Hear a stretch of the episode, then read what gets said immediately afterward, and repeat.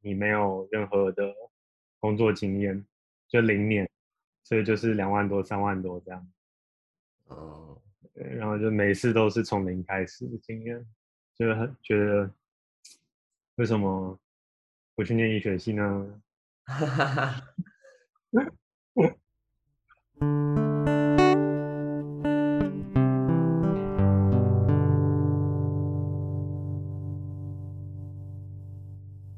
收听高阶喇叭，跟着我们运用设计的视角，从严肃的话题一起轻松胡乱吧。大家好，我是 Ken。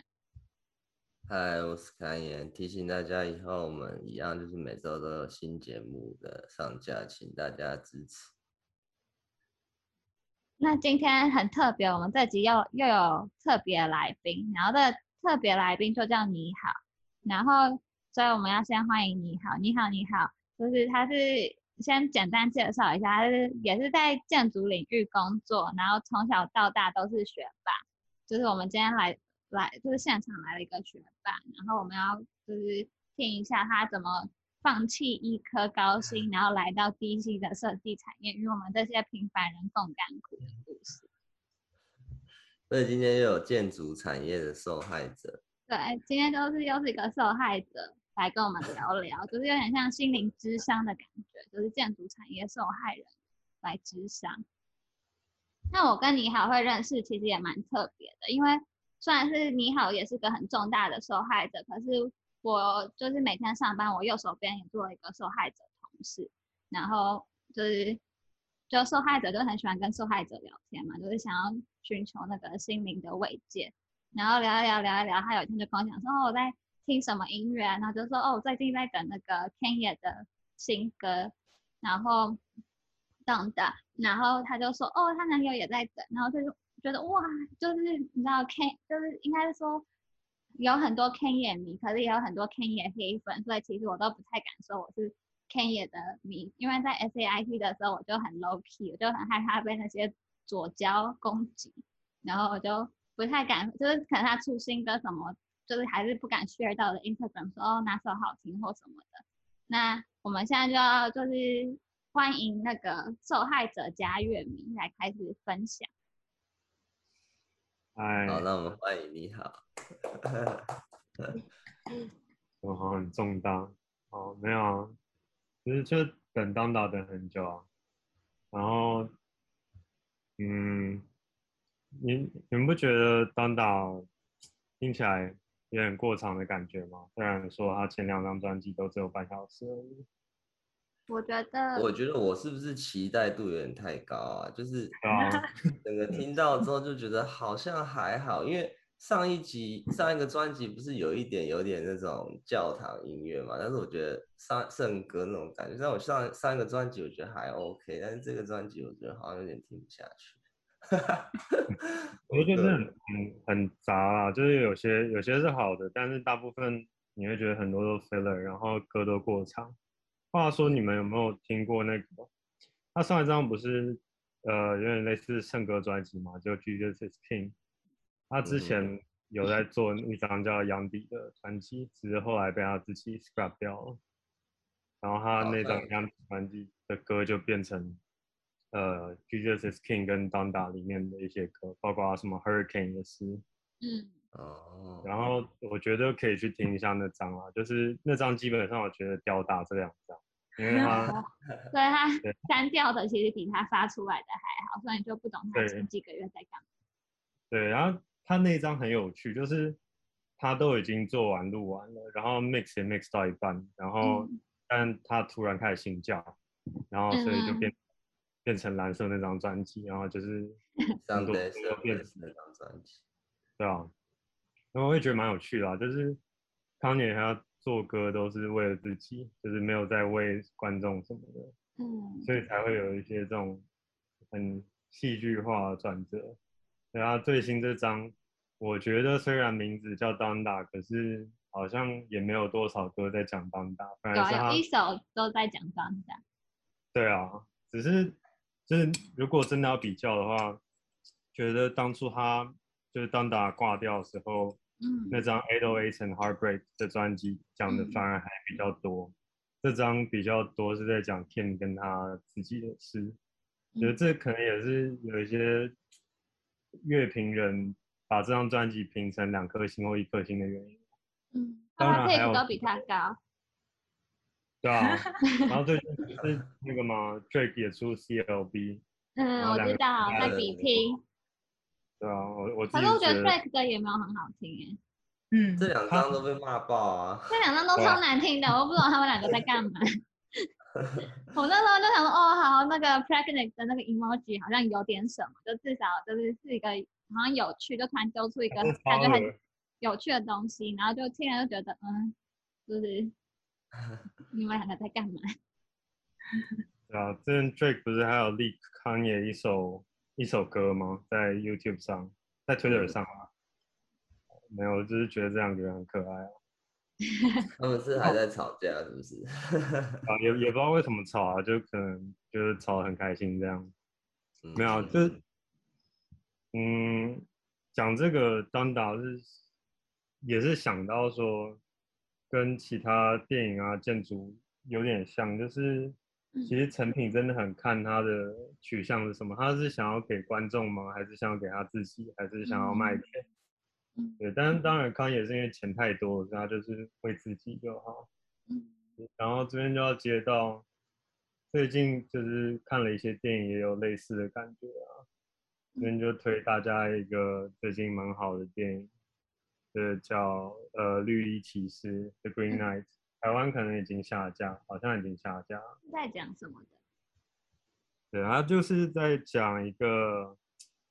呃，用比较独特的手法去讲一个亚瑟王传说，但主角不是亚瑟王，亚瑟王的配角，主角是亚瑟王的呃侄子挂号儿子，对，讲他一个人去、哦、呃成长的历程，心灵成长，嗯、对，但这这出比较特别的是，一般电影不是在上映之前，可能一个礼拜或两个礼拜会先给影评人看嘛，然后。嗯烂番茄上面或 Metacritic 上面会有他们评价报出来，嗯，啊，就是这部电影的，嗯，对，呼声很高。烂番茄我记得刚上一两天的时候是九十几趴，嗯，对，然后可是观众一看的话，他那个分数瞬间掉下来，掉得很惨。你说那个爆米花吗？对啊，就脱节啊。我觉得很多片都推荐的点是什么？我觉得像像这个啊，跟当打蛮像的啊，因为 Green Knight 说实在，这个导演他自己也有讲，他之前有导过一个迪士尼的电影叫《Pete's Dragon》，那个评价就是蛮好，观众跟影评人评价都很好。但他说他导那部片的唯一原因就是因为钱，然后这些钱可以拿去拍他比较喜欢的非主流片。嗯，所以其实拍电影对他来说是 passion project，钱跟观众不太重要，嗯，所以才会出现这种比较 niche 的片。嗯，有时候我觉得康也也是在做类似的事啊，像那个之前 Yeezus 那张专辑，我一开始听也是觉得哇靠，怎么那么难听，怎么 跑出这种东西？嗯，当然现在很喜欢啊，越听越喜欢啊。嗯，只是觉得很有趣，就是。有时候这种比较自由，虽然说比较资本的产业，就是美国的电影产业、音乐产业，就是蛮资本，但也会出现这种，因为有这些限制在，所以会有这些比较奇特的作品出来，有点像在赌博吧，就是丢出去，然后看之后会不会有 cult following，很大声的讲一个 o k 对啊，就是大声就是。我我就爽，我就做了一个这么奇怪的东西，你要不要喜欢？这边十年之后再见，这样。时间证明一切。嗯，对啊。所以，嗯，所以你刚刚讨论的是类似，就是创作到底是给谁？就是有些人就是很为自己，然后有些人就是为大众。对啊。那那你觉得台湾艺文产业就很难啊，因为。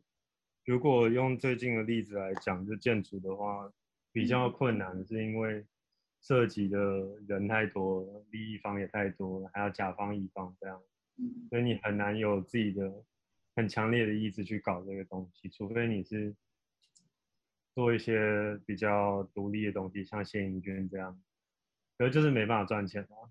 说实在的，我觉得啊，嗯，这是一个比较比较悲观的看法。怎样？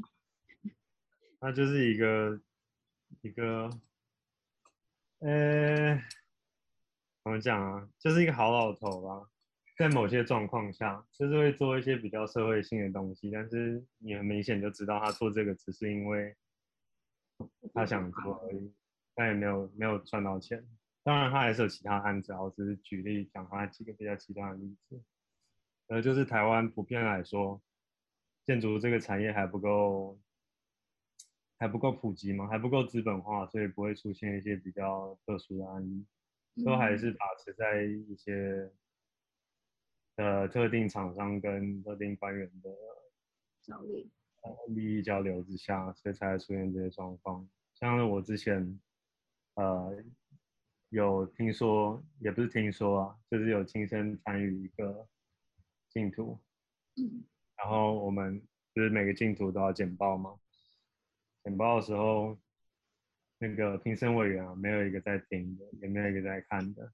然后我们看他手上拿我们的那个报告书啊，嗯，报告书主要分两部分嘛，前面一部分是讲你的设计，嗯，后面一部分是讲你的技术层面啊，跟你以前做过什么工程实绩这样，嗯，然后我就偷瞄，然后每个评审都在看后半部，没有在看设计的，哦，就是想看你看，就是看你这个曾经的丰功伟业，然后再决定要不要。对啊，然后问问题的时候也只问说，哎，那你以前没有做过这个东西，你现在能做吗？然后你也不知道回什么，嗯、因为你就是没有做过啊。嗯，对啊，然后他想说很靠背啊，就是我就没有做过，那你要不要给我一次机会？嗯，对啊，想当然最后就是没有拿到，因为每个评审都死抓着你没有做过不放，然后问问题不会问设计，嗯，就是。你就会觉得很很烦啊，就是那那到底要谁开始做这些东西？就跟我们那个面试也蛮像，就是刚毕业，就是说哦，就是你有几年的经历，嗯、就是希望你最好最好有两三年的经历，才然后才能开始工作。可是问题是我刚毕业，我怎么有可能两三年的工作经历？对啊，然后也有一个很大的问题啊，我觉得很瞎，就是我们。之前去，呃，应该先不要讲之前去工作哈，就有认识人，就是他他可能学历就是多了一个不相干的硕士，嗯，然后薪水就是高个五六千块，然后做事也不知道有这么差，但台湾就是很吃这一套，嗯，就是你多两年哦，多给你钱，虽然你好像做出来也没有差。真的哎，台湾只要是学历再高一点，就莫名其妙薪水比较高，但是他也不管你的能力还是。其实我们公司也是哎，就是我知道我们公司是有分那个 大大大学，就是国内大学、国内硕士、国外大学、国国外硕士四种价。然后就算我不，我可能不知道很 detail 是怎样，可是类似那时候在谈薪水的时候，就是建筑师。就问我说：“哦，那我大概薪水想开多少？”然后就跟他讲了一个价，然后他就可能想一下，就是有没有符合他们那个有点像是小吃摊贩的那个公定表价的那个价嘛。那对对对对，然后他可能就觉得哦，我好像开的不知道是，因为我不知道我我还没有看到那个菜价单，我就他就问我就跟他讲，所以我不知道我的开的菜价是高于他的菜价单的高还是低。可是他一口答应说，我就想说哦，那说不定就是。低，或者是就是很很就是比较符合在他的菜价里面。你们公司不是看肤色的吗？高加索人不是可以迟到跟上班的人？对啊，高高加索人都都嗯，就是也是有厉害的高加索人，但也是有不厉害的高加索人。可是，就回归正题啦，就是我们今天这集主要是要来讨论，就是。台湾建筑师的考试制度啊，还有一些甲方啊，为什么会这么就是机车啊？那我们还是请就是你好，先自我介绍一下。哦，呃，Hello，我是那个成大建筑系毕业的，然后毕业之后就是当年就是去考建筑师，因为觉得好像也没有什么事可以做，然后如果马上工作的话，就会忘记当学生的这种感觉，然后之后如果要再考建筑师就很痛苦。对，然后很幸运的，文年放榜就上了，然后上了之后，对，班上就没读书的人就说哦，我就听起来很强啊，对啊，听起来超强的，他讲的很平淡。我是你好的女朋友，来帮他量化他的业绩。嗯，也就是说，他念了四个月、五个月就考上建筑师了。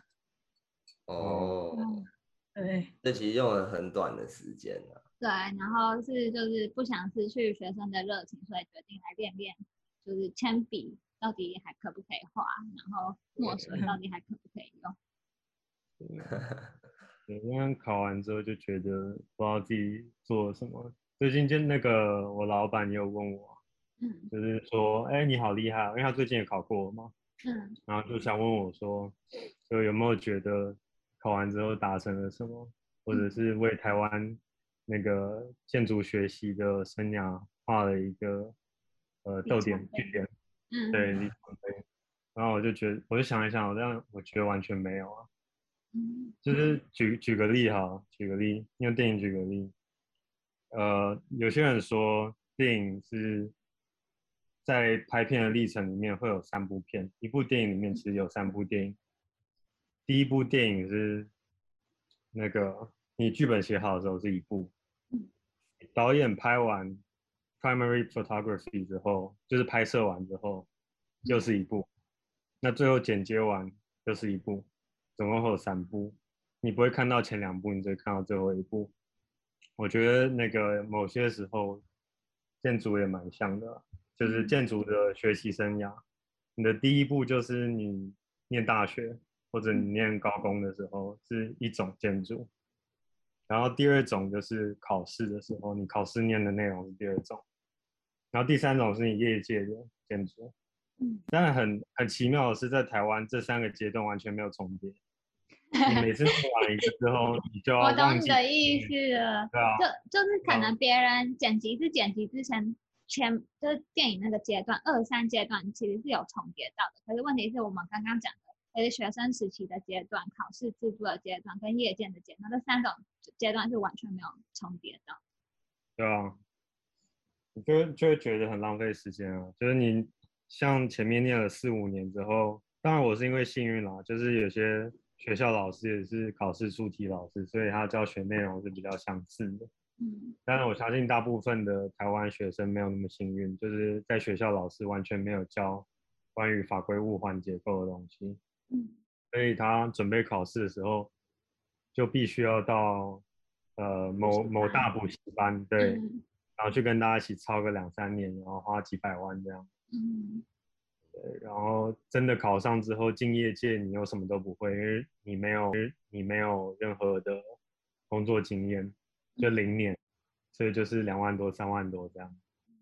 哦，对，然后就每次都是从零开始的经验，就很觉得为什么不去念医学系呢？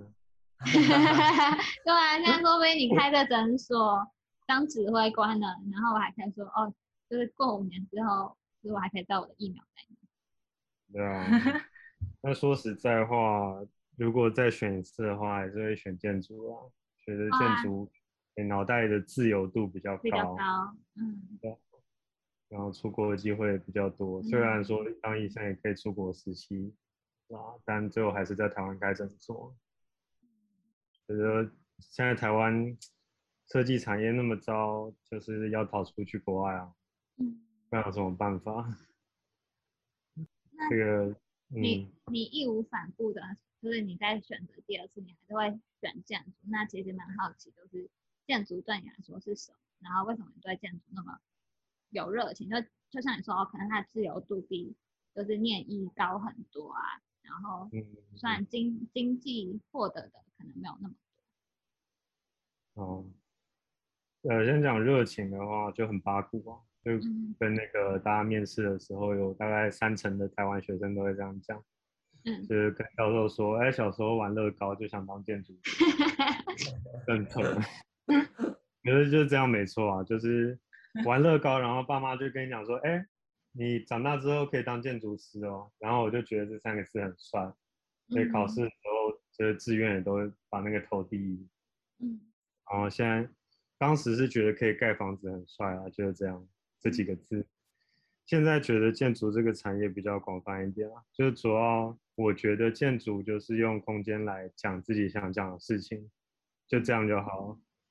不管你有没有盖出来，不管你讲的事情是政治啊、艺术啊，还是讲环境这些，你只要用你建筑学习的手法讲出来，它就是建筑。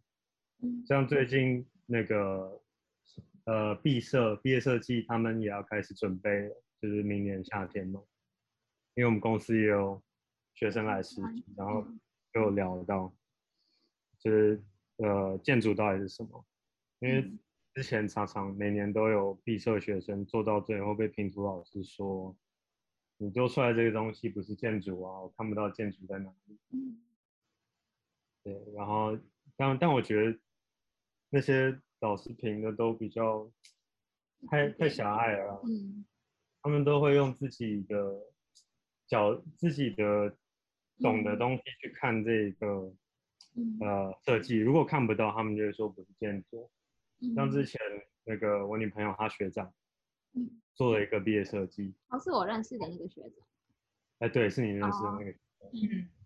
嗯。然后就有一个台湾赫赫有名的老师来评图，然后他唯一问的第一个问的就是，哎，你这个厕所管线要怎么怎么排？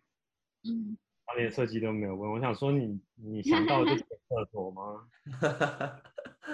什么事情真的真的，我觉得，嗯，嗯我觉得真的是哎，就是其实跟刚刚一开始讲，就是这三个阶段完全都是不一样的事情。就是那个拼图的老师可能就是从业界实际面向过来的，可是他可能对于。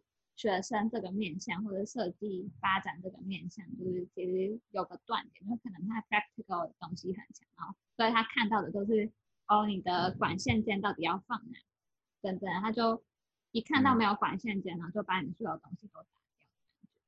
嗯，呃，而且我我也觉得这个真的是很大的问题，因为现在九我们看到大概九十趴建筑应该都是属于我们刚刚讲的第三阶段的业界的建筑。嗯但前面两个你几乎都没有看到，虽然考试这一阶段我觉得真的是个屁啊，真的一点都不重要。为为什么为什么说他是个屁？就是他呃，我先讲那个建筑师考试要分几科哈，这边可能有一些听众不是建筑系，就建筑师考试最近呃改制之后是总共考六科，那你在四年内。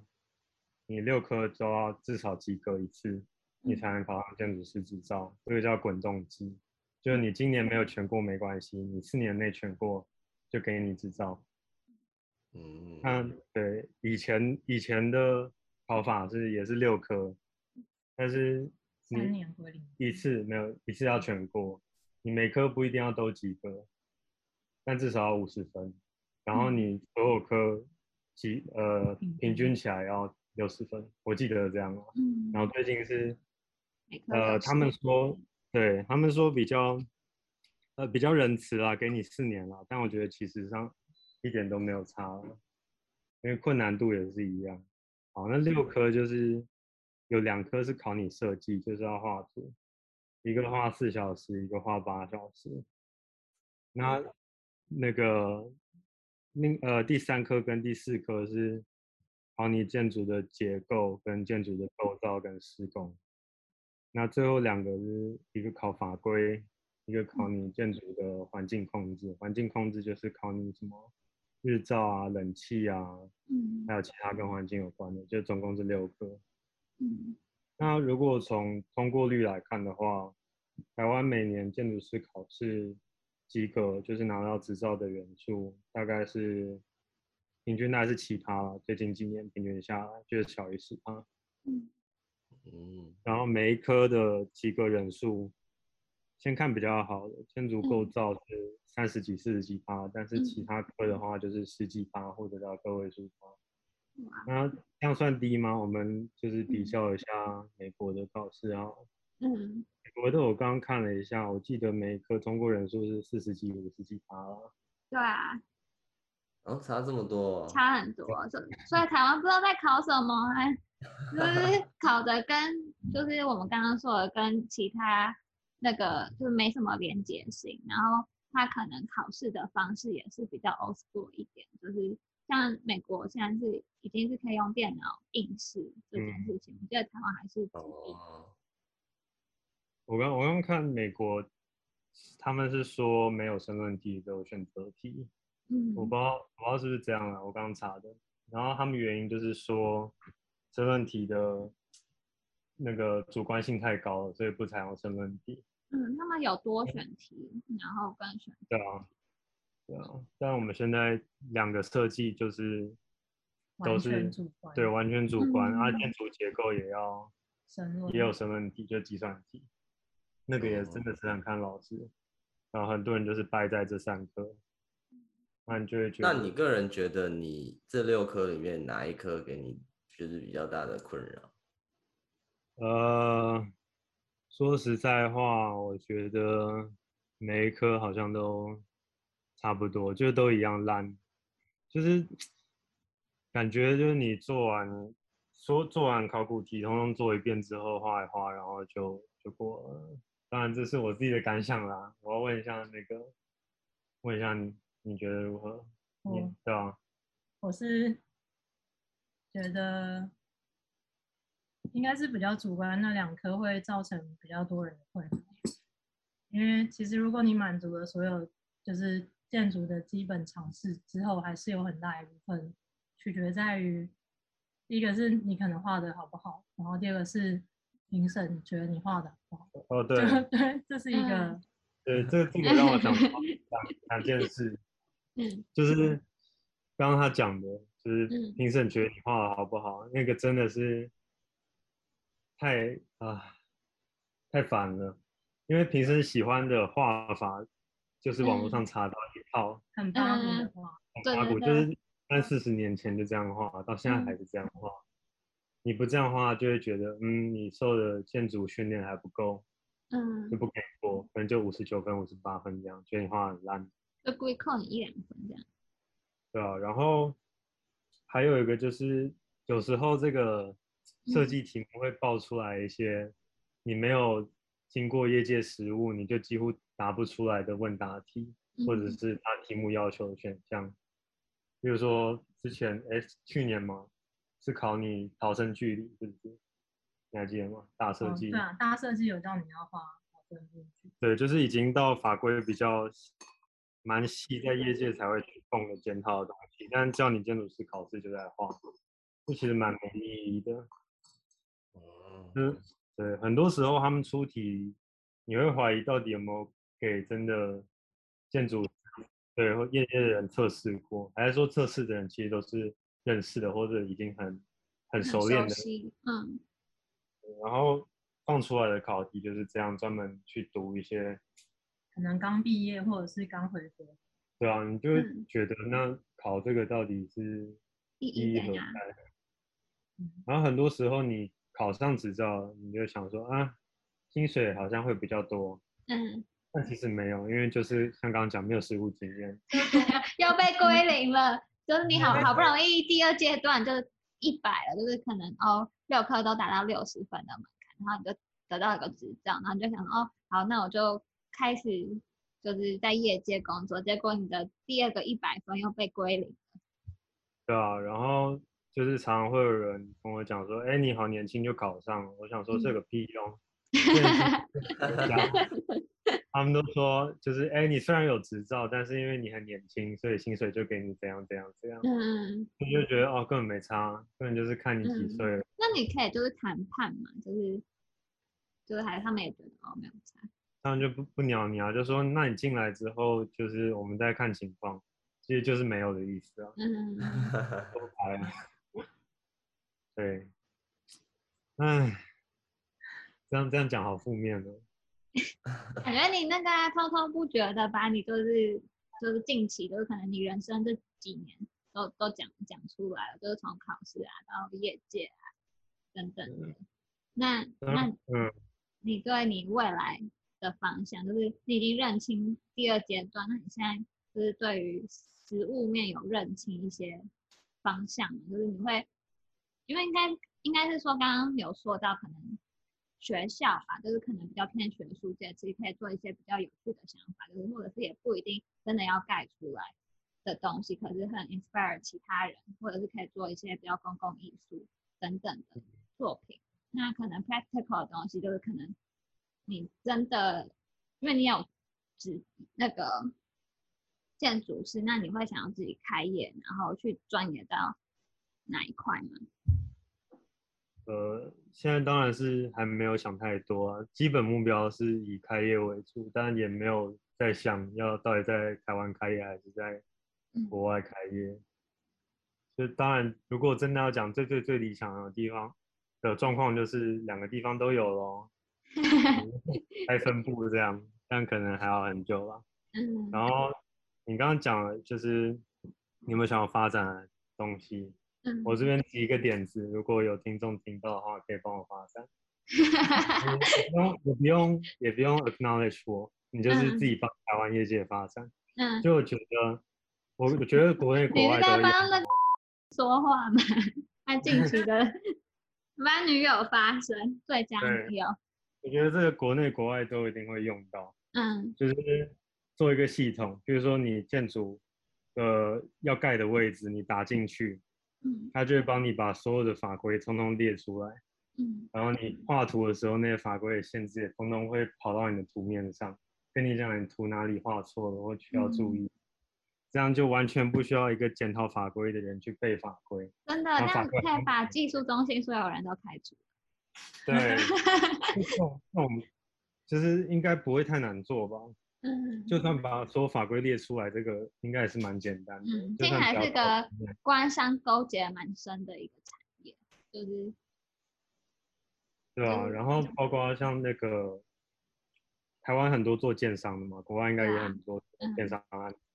那、嗯、这种案子都需要非常缜密的去算建筑的面积，嗯，然后就标哪里有多大，哪里有多大。我觉得这种真的也是浪费时间嘛。真的。就虽然。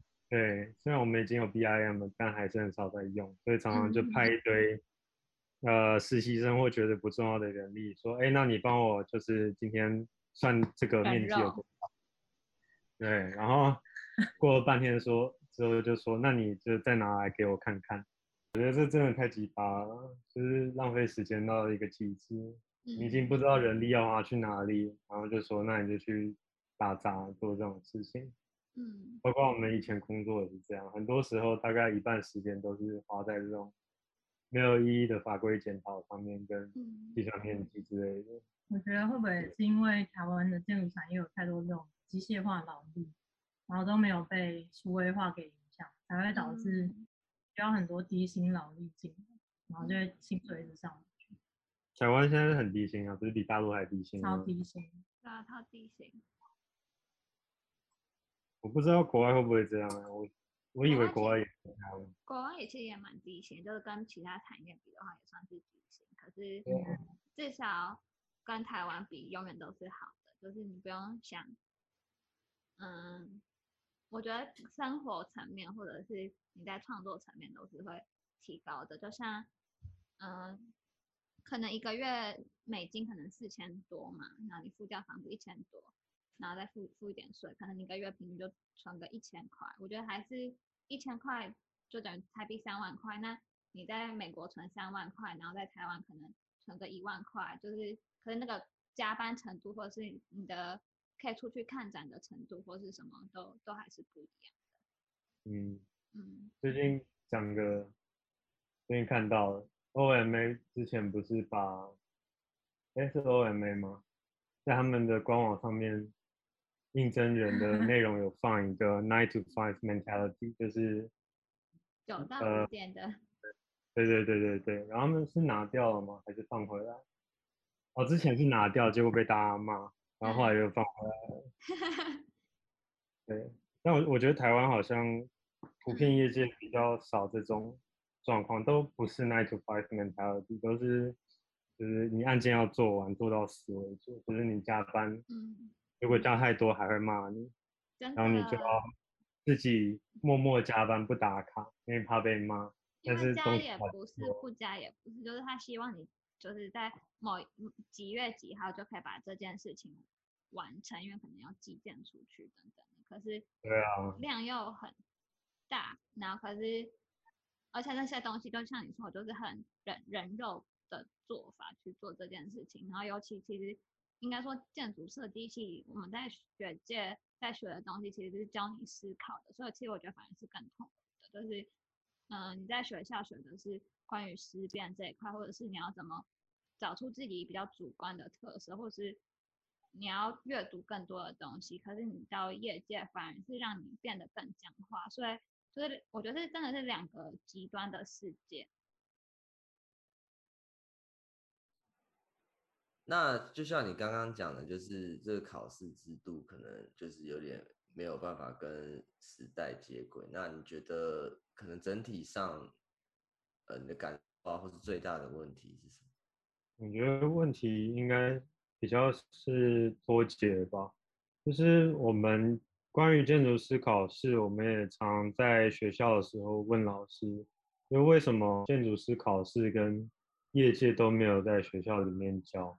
那那时候学校回复的，其实现在想想也不是没有理由了。那时候他们的讲法是说，觉得在学校的时候就应该要充分利用学术的资源去学跟学术有关的事情，那业界那些事情之后碰到自然就会了。所以就是这句话，我觉得五呃五十趴五十趴吧，就一半对一半，你会觉得很错，就是。为为什么会有现在这种状况？就是你学完之后，还要再补习去念建筑师考试。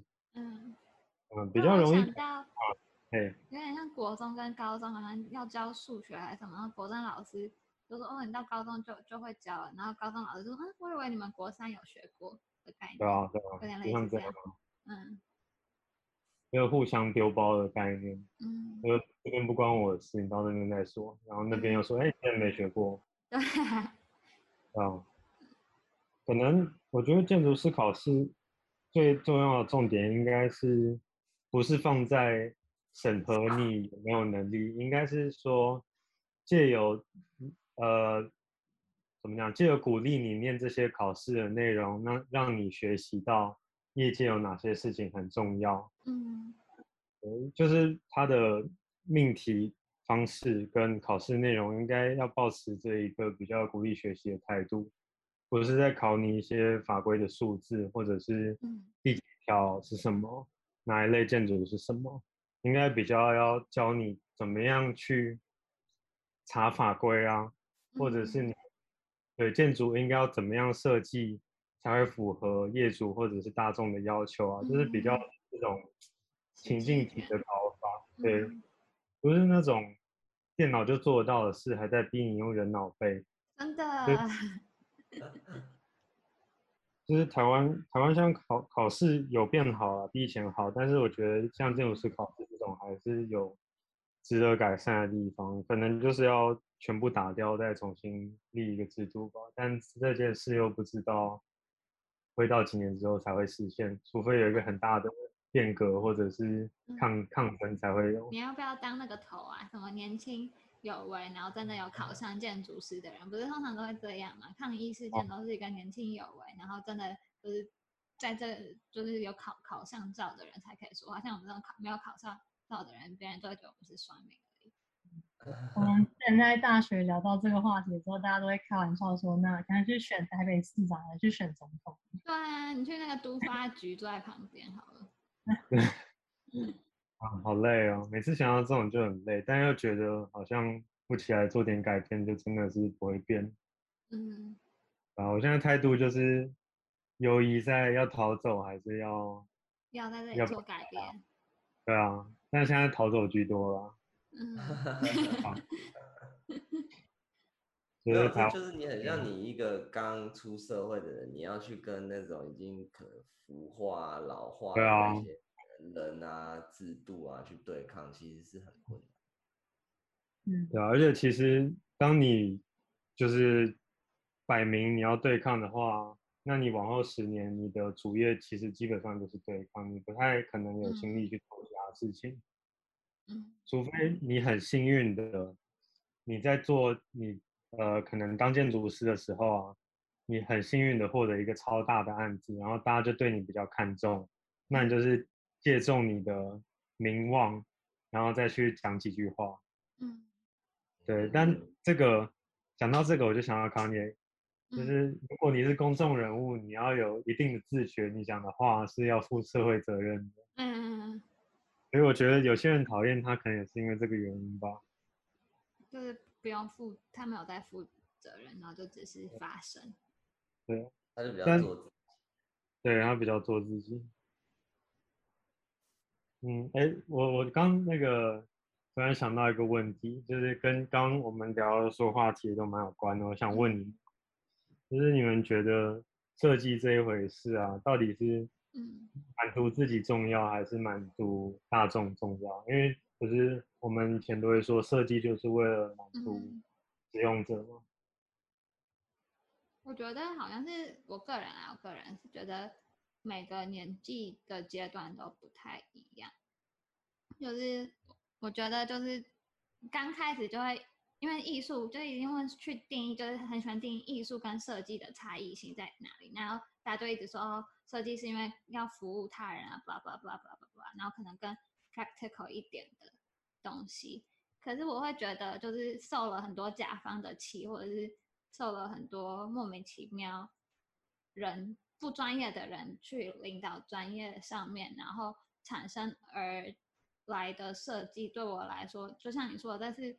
一个可能像电影，刚刚你说就是某某一个截取你设计片面的一个作品，然后它它就是一个很烂的设计，就是你连放在你作品集你都不愿意承认那是他你设计的作品的那种设计，就其实也称不上设计。所以我会觉得，我个人的自己未来想做的事情，可能是慢慢的变成更艺术一点的设计嘛，就是。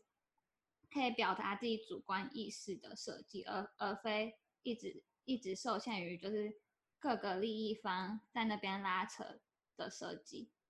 但是要做到这件事情，就是也也是有一定的难度。就像为什么 Ken 也可以自己做一一张，就是整张专辑都是喃喃自语的东西，那就是因为他他他的魅力足够，或者是他曾经突破了。就是对对嘻哈或对饶舌的，就是反转这件事情的一个点，大家才会敬重他，那他现在才可以继续做他想做的事，所以我觉得也是蛮困难的。我个人觉得设计是不完全可以，就是完全表达自己的一个方式，因为我觉得设计最重要的目的，可能还是增加它的可能价值之类的那种感觉，比如相对于艺术品来讲，可能。艺术家可能都是哦，从自我为中心去发发散，然后去透过他的媒介去呃表达他想要讲的讲法想法。但是我觉得这两这两个东西就有有些微不同。但是话又说回来，其实艺术家在还没有红之前，还是多多少少他想要让他的东西变得更受欢迎。我觉得不太可能说完全不去迎合，可能。可能现在可能艺术市场或者等等之类的一个口味啊，或者到现在流行，只要一流行起来的东西，多多少少都会变得最后有点像。嗯，对，所以我觉得，我觉得设计还是还是要讲白一点，就是还是跟钱比较有关系啊。相对来讲，你还是要哦，我们的话题要变到资本主义那么大框架的东西了吗？就到最后就是真的，真的是没有办法的事情啊！嗯、因为你要改变世界，就是好像钱就是啊，要先有钱的超能力。你可以，你可以养活更多人的时候，就会有更多人一起来帮你完成你的目标。嗯，我我也觉得那个我的看法是，这两个我自己是觉得同时存在，就是。为自己跟为大家，因为我觉得人本来就是比较自私的，所以我可能一开始可能为自己做设计是二十趴吧，为大家做设计是八十趴，然后随着慢慢认可之后，再把自己的部分一一呃几趴几趴这样加回去。嗯，也就是先先累积一定的认可跟资本之后，你才会有机会跟舞台去表现你自己。但在那之前的话，就都还是以市场为主，会比较有成功的，也不是成功啦，就是。会比较有能发表你个人看法的可能性，因为没有人在一开始就是就是天才，大家都是被大家认可之后才会是天才。嗯，我觉得，我听到也就是听听你的想法，就是又又听到资本主义的味道，就是刚开始自我放放的二十趴，然后为大家八十趴，可是然后慢慢有名，可能哦变自我八十趴，然后。大家二十趴，可是你就会用这个东西去剥削可能刚出来的人，也想变成八十趴的那个人，然后你就用他的嗯，没错，二十趴，然后就是等于你下面其实很多二十趴的人，然后你其实是八十趴的人，然后二十趴的人就会一直支撑支持你八十趴的梦。对啊，嗯，这也是很难的部分啊，就是除非变成哲学家了，你要改变你的革命，不能只在建筑业界革命，你要用建筑业界带领出。一波新的革命潮，难啊！我我应该没有那么厉害啊。我觉得，我觉得，除非除非大家有那个，就是 hive mind，就是同样的思想，同时同时去想说，哎，共产主义万岁，然后我们才有可能进入大同社会。但是如在每个人都不一样，嗯，对，我是马克思的那种共产主义就很一样的。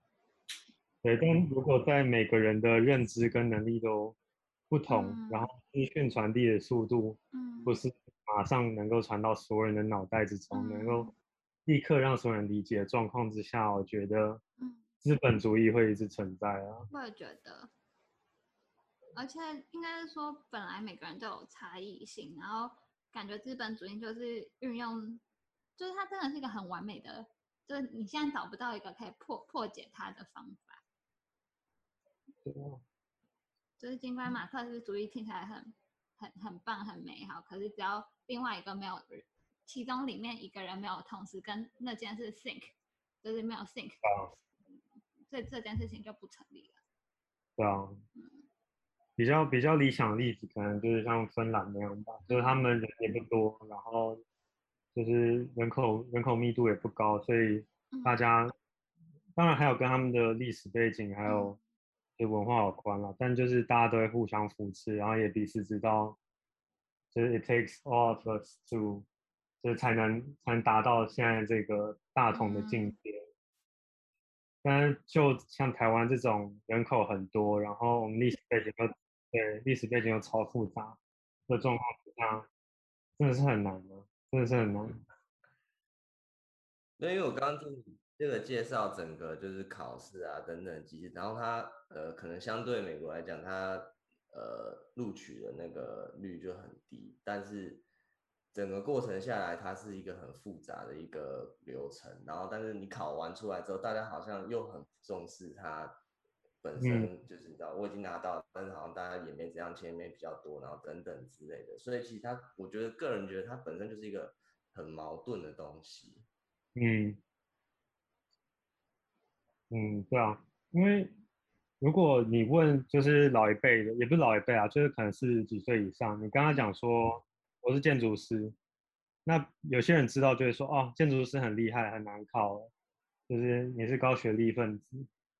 然后呢，就是在大家认知上，建筑师是一个还不错的职业，可是实际上在我们谈到钱的时候，就又不是如此，就还是被公务人员压着打。但我们大部分人对公务人员认知就是说什么死薪水啊、铁饭碗啊、钱领的不多啊之类的，但事实上就完全是相反，地位也比较高。对啊，就是甲方跟乙方到底是谁把持的权利比较多？那当然是甲方啊。嗯嗯嗯，我觉得就你们感触应该也很深，就是甲方。啊、公共工程去死吧。啊，台湾那个公共工程给设计的趴数也真的是少得可怜，就是五趴四趴在给的。嗯，国外大概一半，有时候会到三分之一，就是你会觉得为什么？到底为什么？而且我 觉得好像应该是说我对合约的部分也不知道很深入了解，可是我会觉得好像合约的内容都是甲方说说就是可能已经签订好，可是甲方想改就就随时又可以改，我就觉得这件事情也是很不合理，或者是他们一定要审核到某一个程度过关了，那才。给予那一段的钱，我也觉得这件事情很不合理，因为你就没有办法定义，就说哦，就是有我们到底有没有达到他们呃觉得和就是可以发钱的地步，就是他们会一直拖着那个款项，嗯、然后然后等到好像僵持不下了，然后就就说哦好，然后可通常那时候设计就是越做越烂的时候，就是等于 就是你。就是等于两方两方都妥协了，然后做出了一个很四不像的东西。嗯，我我之前也有遇过，就是有定图，就是还没交设计、还没交标之前，就是大概一个礼拜之前，他突然说要再加 program，就譬如说原本是做一个停车场之类的，然后前一个礼拜我跟你讲说他要再加一个活动中心，然后超大的。对啊，然后什么要交图之前前两天又突然说，哎，我们再延个三天再交好，嗯，然后你就会觉得，嗯，是是在袒护某些设计厂商吗？为什么前两天之后又突然再延一个周末？嗯，就是这个巨星合拍，就很多这种状况嘛。真的，而且用各种方式。觉得他们觉得哦，一句话的事情其实会很影响那种我们基层员工，就是可能一个礼拜里到底要不要睡觉，或是这个礼拜到底可不可以过自己的生活这件事情。嗯嗯，所以说穿了，其实还是就是大家也是没有很尊重建筑建筑师这个领域这个专业，感觉好像大家觉得改图就是。就是叫你干嘛你就干嘛，然后我说的时间你就给我这样子。嗯嗯，有钱就是老大的概念。我觉得可能就是台湾整体的智商都不够高吧，就是还是停留在一个有钱就是老大的阶级。就像应该说西方国家，就是有点像跟那个、啊、中国人喜欢把 Gucci、LV 全部一次穿在身上，然后就跟你讲说哦，我超有钱那种感觉。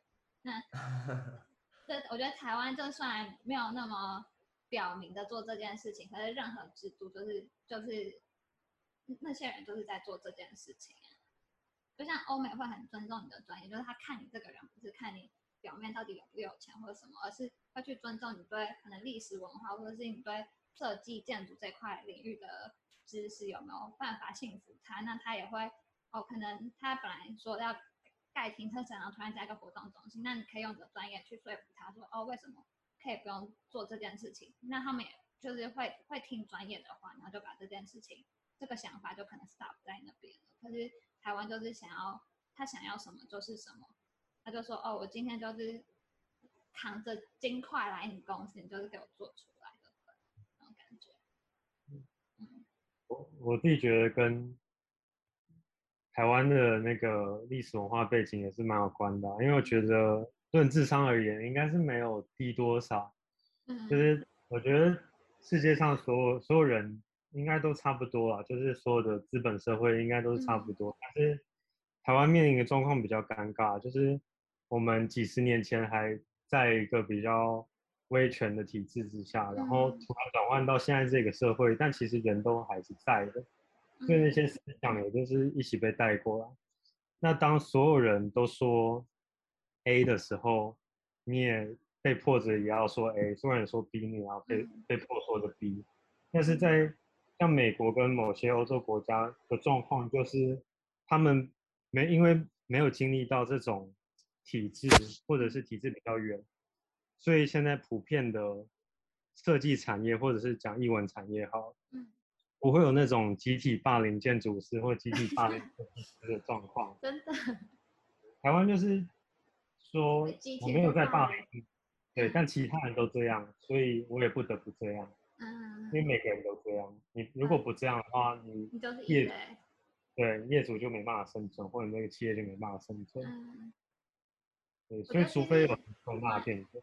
蛮合理的，嗯、就是其实应该是说，呃，历史背景这一块，因为其实就是你想，有时候我回来就会觉得，会不会有点 private，就是可能跟爸妈无法沟通，因为毕竟他们都是威权体制下出来的产物。可是问题是，可能去美国就会觉得美国人的爸妈可能他们没有受过那个体制的教育，其实我觉得就是。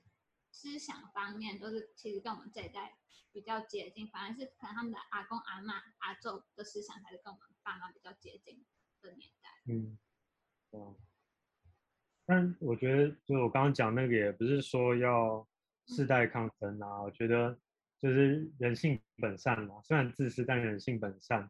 但我觉得需要打破的是比较像是这个怎么讲，这个集体体制，这个集体意识。嗯但他他需要的不只是年轻人去对抗好的，对，他需要的是所有台湾人一起去，从年轻到老都是去对抗这一个不公平的体制，包包括现在，像不止台湾啊，世界各地都不是缺工吗？嗯，对，对，原料暴涨，什么钢料价钱变成三倍到十倍这样，对，那这种状况就是薪水给太低啊。但是现在没有出现一个团体或者是一个国家的社会公民一起出来说，现在这个体制不好，所以我们要改革。对，我我还在等，我们都还在等。你在等谁啦？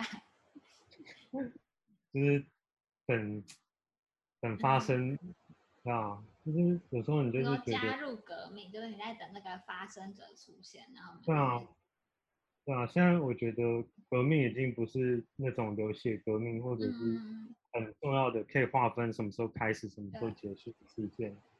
包括什么战争也是啊，这些都是思想跟你的文化上面的事情。这真的只能一步一步来看机运，也不是说看机运啊，这种事我也不知道怎么开始，说实在。不过啊，搞不好就是你啊，十四造英雄。太扯了，哎，不是，就是因为就是像我们可能对台湾社会比较熟悉，所以我们就会比较常知道什么时候大家会，我都觉得那叫做集体失智啊，就是大家觉得一件事情是真的的时候，但是它其实不是问题的重点，或者它可能甚至不是真的的时候，但是你很难去说服你身边每一个人，特别是可能哦比较。像我们可能台湾年纪比较长的，啊，或是思想比较保守一点的人的时候，你就你就很难去做一个改变。嗯，对啊，那我们 Kim 你觉得要怎么办？嗯、你觉得怎么办？就继续录 Podcast 啊，就是希望我们的广播电台就可以跟那个之前那个。怎么讲？封闭思想制度的时候，就有听众的话可以听到这一段。那我们也非常依赖你们，就是改变你们的思想，或者是你觉得我们说的非常有理，你想当跳出来那个人，我们你知道，只要就是私讯我，就说你要革命，然后我看哦，你你的分量够，那我就会跟在你后面，拿着小旗子跟上这这波革命潮。嗯。所以有一个，就是我们自己年纪附近的人，大概其实大家都，我不知道，我觉得大家你都还能认识到一些有一些可能不同的想法，或者觉得这些这样下去不行啊等等之类的。所以我觉得可能多多少少还是有希望，就是可能等就是排毒成功之类的。排毒，排毒，你知道，新陈代谢，你知道，至少我们可以确定一件事啊，我们到。那个年纪到那个位置的时候，我们不要变成他们那种人啊。那我相信这可能就是一个小小的，嗯，开始。所以在那个逃走了。没有啊，所以在那个之前，我们要先，我们要先逃走，我们要先，就是你知道，让自己生活过得去，然后有一点资金，那就是我们以后可能以后要拿来提携后辈啊，等等之类，我们也要有点东西啊，不然谁要，就是谁要理你？哦，所以先逃走，然后有多一点钱，然后可能再回来。啊，我我觉得没错啊，就是我可能物理上逃走了，但我心里还在台湾，我觉得这样就够了。嗯，对对啊，我觉得就是要保持这样，不然说真的，我根本懒得鸟台湾的事，我现在就也不用管了。但是有时候你就是没有办法，你可能尽量不要去接收到那些讯息，但你接到之后，你还是觉得啊，怎么会这样？因为我觉得在台湾待久了，就是你就知道问题大概是哪些，然后但是你就是有点无力的感觉，就是你不知道要怎么办去把它变成就是好的方向发展这样子。嗯，啊，嗯。唉，所以我们在用叹气声来结束今天的那个嘛？聊天。要一起叹气的意思吗？真的，哎，好啦。不过我觉得不错啊，我觉得就还是蛮厉害的。就是你看，你花那么短的时间就考到建筑师，我觉得应该还反而就是有你有更多的时间去思考你未来。该怎么去执行？那我至少你不会再被 trap 在那个四年，或者就假如你真的要考建筑，你不会 trap 在某一个年年年间里面。对啊，嗯，可是你就会觉得没有考上的大家就是，哦，真的太辛苦了啦，就是被、嗯、被一个、啊、你你已经考上了，你现在已经没有时间理他们了，你现在就是要往前。你你因为我我还要我还要理他，我还要理他。哦，还有他，他比较有情有义一点。对 对对，啊！不过你们都考到了，就快点闪了。对啊对啊，真的。等到等到有影响力之后，再来帮助，也不是帮助，再来回来影响台湾。嗯。对啊，感觉因为台湾多多少少相对来讲，就是也蛮吃这套的，就是你可能在国外怎样怎样，或怎么样，真的。你回去之后，你就有个声望。嗯。对啊，大家讲话，你讲话，大家才会。说穿了，说穿了，我想去国外念书，其中一个原因就是想回来讲话大声。对，真的是讲话大声。嗯，期待下一次见到你，你可以拍桌骂人。嗯，好啦，就是希望这集就是我们的特别来宾，有把那个设计或建筑领域的心声，让大家抒得到一个宣泄的。呃，地地方一个出口吧。然后讲逃的话，也可以定时继续收听高阶喇叭，我们的心灵都与你同在。好，大家再见。拜拜。拜拜。